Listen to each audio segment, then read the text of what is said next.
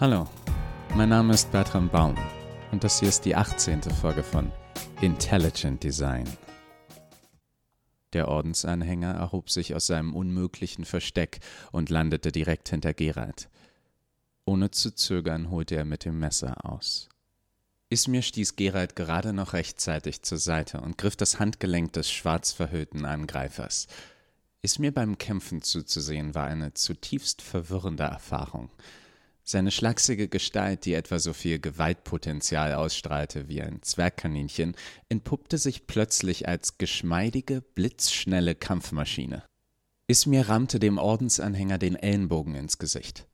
Die Maske zersplitterte unter der überraschenden Wucht und die verhüllte Gestalt sank bewusstlos zu Boden. Ismir zog seine Dienstwaffe und schaute sich um. Zeit versäumte es einen Moment lang zu verrinnen, womöglich erschrocken über den Anblick, der sich Ismir bot. Die Wände des langen Flurs waren übersät mit lebendigen Schatten, aus denen schwarz verhüllte, maskierte Gestalten in den Flur strömten. Die Polizisten wehrten sich verbissen gegen den scheinbar endlosen Schwall aus Widersachern. Ismir befahl Gerald, dicht hinter ihm zu bleiben. Dann begann der Artek seinen mühseligen Weg vorwärts. Er schoss zwei Ordensanhänger nieder, die gerade einen seiner Kollegen angriffen. Doch im gleichen Moment sprang eine maskierte Gestalt aus dem dunklen Zimmer neben Ismir und stürzte sich auf ihn. Auch das Überraschungsmoment reichte nicht aus, um Ismirs übermenschliche Reflexe zu überwinden. Instinktiv griff er das Handgelenk seines Angreifers, so dass dessen Messer nur Zentimeter vor Ismirs Brust zum Stillstand kam. Im gleichen Moment stieß Ismir sein Knie erbarmungslos nach oben, tief in den Lendenbereich des Maskierten. Der ging winselnd zu Boden und blieb dort liegen, tief versunken in seiner persönlichen Welt aus blendendem Schmerz. Solch ein Gefecht war niemals glorreich, niemals so geordnet und choreografiert, wie es in Filmen dargestellt wird. Dies ist eine Erkenntnis, die alle Polizisten zwangsläufig irgendwann in ihrer Laufbahn machen. Die Ordensmitglieder mussten diese Erfahrung nun sehr schnell aufholen. In einem Kampf um Leben und Tod war kein Mittel zu unehrenhaft. Erwachsene Menschen kreischten aus Furcht oder Schmerz oder beidem. Selbst die eigenen Verbündeten waren einem in dem Durcheinander nur unwesentlich weniger gefährlich als der Feind. Wachtmeisterin Jäger lag rücklings auf dem Boden.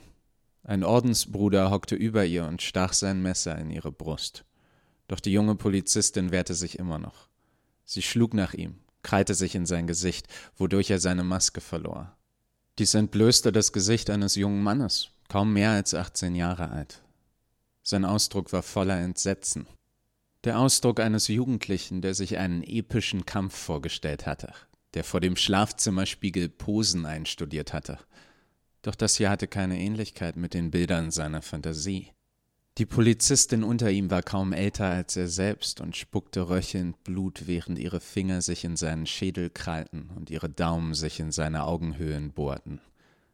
Er versuchte die Klinge zu drehen, rutschte aber von dem in Blut getränkten Griff ab. Endlich erschlafften ihre Hände und strichen im letzten Moment fast zärtlich über sein Gesicht, bevor sie leblos zu Boden fielen.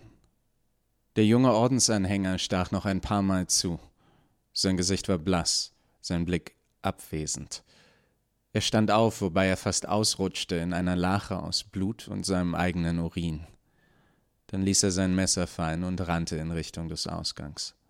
Er wollte nur noch hier raus und stieß auf seinem Weg mit dem Gnädigen zusammen, der ihn mit einem Arm fürsorglich an sich drückte. Der Junge spürte einen brennenden Schmerz in seinem Bauch. Schuldbewusstsein? Er wollte nicht, dass der Anführer des Ordens ihn so sah. Der Gnädige flüsterte ihm beruhigend ins Ohr. Sch, hab keine Angst. Du hast deine Aufgabe erfüllt, und nun kannst du dich ausruhen. Der Junge lächelte, senkte seinen Blick und betrachtete verwirrt die Klinge, die in seinem Bauch steckte. Er sah zu, wie der Gnädige sie sorgfältig herauszog und sie an seinem Mantel abwischte. Dann brach der junge Ordensanhänger zusammen. Der hochgewachsene Hüter schüttete nur traurig den Kopf, stieg über den reglosen Körper und machte sich weiter auf den Weg zum Büro der Professorin. Ismir hatte kaum Zeit, den Anblick zu verarbeiten. Ordensanhänger verwickelten ihn einer nach dem anderen in erbitterte Kämpfe. Schließlich stand er umringt von den bewusstlosen Körpern seiner Widersacher und suchte nach einer freien Schussbahn in Richtung des Gnädigen, konnte jedoch nur noch mit ansehen, wie dieser die Tür zu Professor Blocks Büro eintrat, als wäre sie aus Pappe. Ismir spürte, wie die Gezeiten des Kampfes sich wendeten. Die Ordensmitglieder waren immer noch in der Überzahl, doch es wurde klar, dass ihr Glaube an die eigene Sache dahinschwand. Für viele war der Anblick des Gnädigen ein Anker gewesen, ein Vorbild und eine Drohung zugleich. Doch in dem Moment, in dem er aus dem Blickfeld seiner Anhänger verschwand, fühlten diese sich plötzlich verloren und fehl am Platz. Einige rannten davon, andere ergaben sich. Ismir bahnte sich seinen Weg durch das Chaos. Er erreichte die aufgebrochene Tür. Der Gnädige hatte es geschafft, die Professorin in seine Gewalt zu bekommen und hielt ihr sein Messer an die Kehle. Nachtigall hatte seine Waffe auf ihn gerichtet. Eva, Tine und Marvin schauten hilflos zu. Sie werden die Waffe jetzt herunternehmen, und ich werde mit der Professorin und ihrer Kreation verschwinden, erklärte der Gnädige, ohne einen Hauch von Zweifel in seiner Stimme. Zwingen Sie mich nicht, noch mehr unnötiges Blut zu vergießen. Nachtigall sah, wie Ismir sich von hinten an den Hüter heranschlich. Der Oberkommissar ließ seine Waffe senken, hob stattdessen seine Hände und sagte Okay, okay, Sie haben gewonnen. Tun Sie ihr nichts.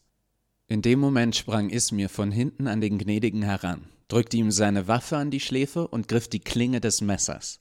Der Hüter riss diese ruckartig zurück und schnitt tief in Ismirs Fleisch. Die Schneide wurde erst von Ismirs Carbonknochen gestoppt und verschonte nur deshalb Professor Blocks Hals. Der junge Artek schritt hinaus in den Flur, das Messer an der Kehle des Gnädigen, und rief Legt eure Waffen nieder, wir haben euren Anführer. Die letzten kämpfenden Ordensmitglieder erstarrten und ergaben sich dann. Ismir hatte den Eindruck, die meisten von ihnen waren fast erleichtert. Plötzlich hörte er ein Knurren, als sich eine riesige deutsche Bulldogge auf ihn stürzte und ihre Zähne tief in Ismirs Unterschenkel versenkte. Er schrie vor Schmerz, blieb jedoch geistesgegenwärtig genug, den Griff um den Hüter nicht zu lockern. Er richtete seine Pistole auf den Hund und drückte ab. Die Kugel riss eine klaffende Wunde in den Schenkel der Dogge, doch in ihrer Raserei biss sie nur noch fester zu. Der Gnädige wand sich, kaum merklich in Ismirs Arm, nach einer Gelegenheit, einer Schwachstelle suchend. Alternativlos schoss Ismir erneut, diesmal mitten durch den Kopf des Hundes. Das Tier jaulte grässlich, zuckte erblindet und verwirrt, bevor es schließlich losließ und zusammenbrach. Ein besonders kräftiger Ordensanhänger schrie, als wäre er selbst getroffen worden. Er fiel neben dem Körper des Hundes auf die Knie und kreischte. Gänseblümchen! Du hast sie umgebracht, du verdammtes Arschloch! Zwei wutentbrannte Augen funkelten Ismir unter der Maske hervor an. Der Ordensbruder gab ein Geräusch von sich, das nicht mehr menschlich klang, mehr wie ein Fauchen und sprang auf Ismir zu. Es brauchte drei Polizisten, um ihn zurückzuhalten. Und dann war es vorbei. Den letzten Ordensmitgliedern wurden Handschellen angelegt. Dann wurden sie in Transporter gesteckt und zum Polizeihauptquartier befördert. Der Gnädige wollte oder konnte seine Niederlage offensichtlich nicht eingestehen. Auf dem Weg zum Auto sagte er lachend zu Ismir. Du glaubst, dies wäre das Ende. Oh, wie du dich irrst. Hörst du mich, Ismir? Du kannst es nicht sehen, nicht wahr? Deine Augen sind offen, doch du kannst es nicht sehen. Ismir schaute sich um. Demaskierte Frauen und Männer in schwarzen Gewändern saßen, in sich zusammengesunken, auf den Rückbänken der Polizeifahrzeuge. Doch irgendwie beruhigte der Anblick Ismir nicht. Als das Adrenalin in ihm nachließ, oder dessen elektromagnetisches Äquivalent, wurde es durch ein diffuses Unwohlsein ersetzt. Zum Teil schmerzten die Verletzungen an seinem Bein und an seiner Hand, doch es war mehr als das. Nichts ergab richtig Sinn. Wie genau hatten die Ordensmitglieder das Gebäude unbemerkt betreten? Außerdem störte Ismir etwas an den nun demaskierten Gestalten. Sie erinnerten ihn an etwas. Sie erinnerten ihn an die älteren Damen vom Tag zuvor. Die Ordensanhänger wirkten genauso eindimensional, genauso schattenhaft. Ismir versuchte sich zu überzeugen, er wäre einfach nur überarbeitet. Der Transport verlief ereignislos. Ismir brachte zusammen mit Oberkommissar Nachtigall die Ordensmitglieder in ihre Zellen. Er war peinlich berührt von dem Anblick der Gruppe, die wochenlang für solch ein Chaos gesorgt hatte. Er schaute in die Augen der Menschen, die eben noch bereit gewesen waren, für ihre Überzeugungen zu töten. Sie schienen nicht gefährlich oder bösartig. Stattdessen wirkten sie unscheinbar und einfältig. Doch noch deutlicher war die Enttäuschung in ihren Augen – als sie die Gesichter ihrer Mitstreiter zum ersten Mal sahen. Ismir dachte über die Wirkung von Anonymität nach. Sie mag einen Abschirmen vor den Konsequenzen der eigenen Taten, doch darin liegt nicht ihre eigentliche Macht. In einer Gruppe lässt sie jeden zu einer Leinwand werden, auf den die anderen ihre Erwartungen projizieren können. Ismir konnte es in ihren Gesichtern sehen. Sie hatten sich gefühlt wie ein Teil von etwas Großem, Sie waren dankbar gewesen für die Masken, die verheimlichten, wie fehlerbehaftet und klein sie in Wirklichkeit waren. Hochstapler zwischen beeindruckenden Freiheitskämpfern. Zu sehen, dass jeder der anderen so simpel war wie sie selbst, war unerträglich. Den Gnädigen eskortierten die beiden Kommissare persönlich durch die Polizeiwache. Ihre Kollegen hatten genug Papierkram zu erledigen, um die nächsten Wochen zu füllen. Und dennoch hielten sie alle inne und beobachteten die große Gestalt in dem schwarzen Kapuzenmantel, als sie gebieterisch den Raum durchquerte. Sie nahmen ihm die Maske ab. Es war seltsam unspektakulär. Sein Gesicht sah gewöhnlich aus, fast noch merkmalsloser als die Maske. Er behielt ihr verkehrtes Lächeln auf. Jedes geometrische Merkmal von Zuneigung und dennoch irgendwie leer, ohne Leben oder Wärme wie ein leerstehendes Haus. Nachtigall ging zu ihrem Vorgesetzten und beschrieb zufrieden, wie er im Grunde eigenhändig den Tag gerettet hatte. Der Gnädige drehte sich zu Ismir um. Er wirkte seltsam zufrieden, als würde er seine Handschellen freiwillig tragen, als hätte er immer noch die Kontrolle. Du musst mir zuhören, Ismir. Es ist wichtig, dass du mich wirklich hörst begann der Gnädige zu sprechen, und dabei geschah etwas Merkwürdiges mit ihm. Seine Umrisse verschwammen. Er schien zu schrumpfen. Ismir rieb sich die Augen. Niemand anderes in der Polizeiwache schien irgendetwas zu bemerken.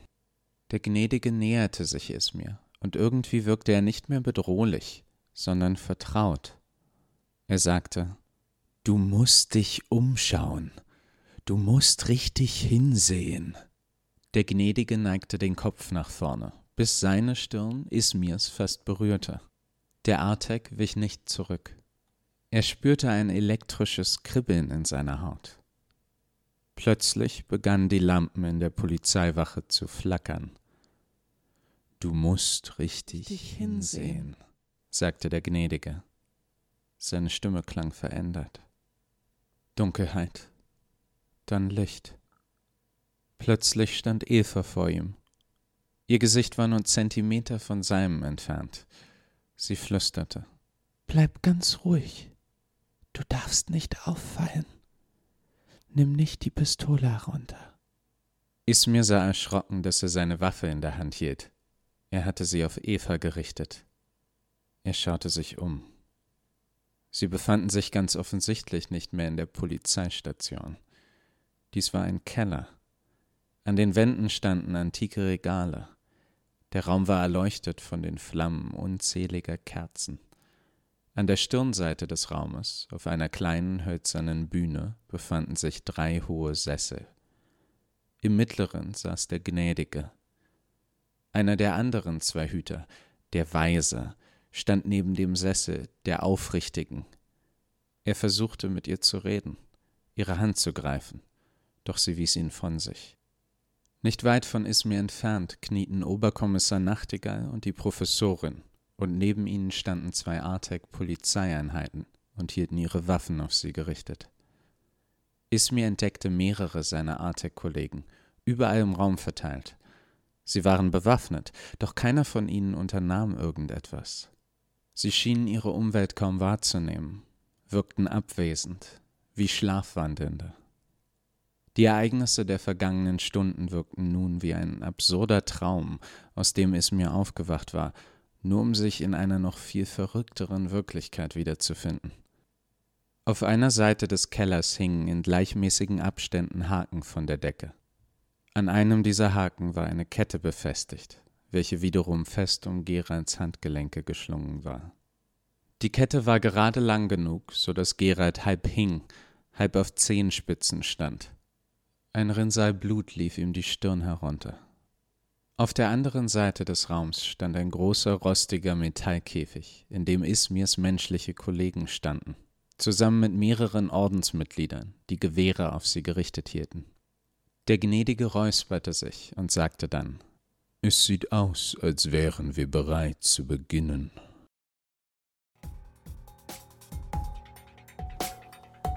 Ich hoffe, es hat euch gefallen. Wenn ja, erzählt euren Freunden von dem Podcast und euren Feinden und Unbekannten auf der Straße oder hinterlasst eine Bewertung auf Apple Podcasts. Den Link findet ihr in der Beschreibung. Ich wünsche euch eine schöne Woche. Passt auf euch auf und bleibt gesund.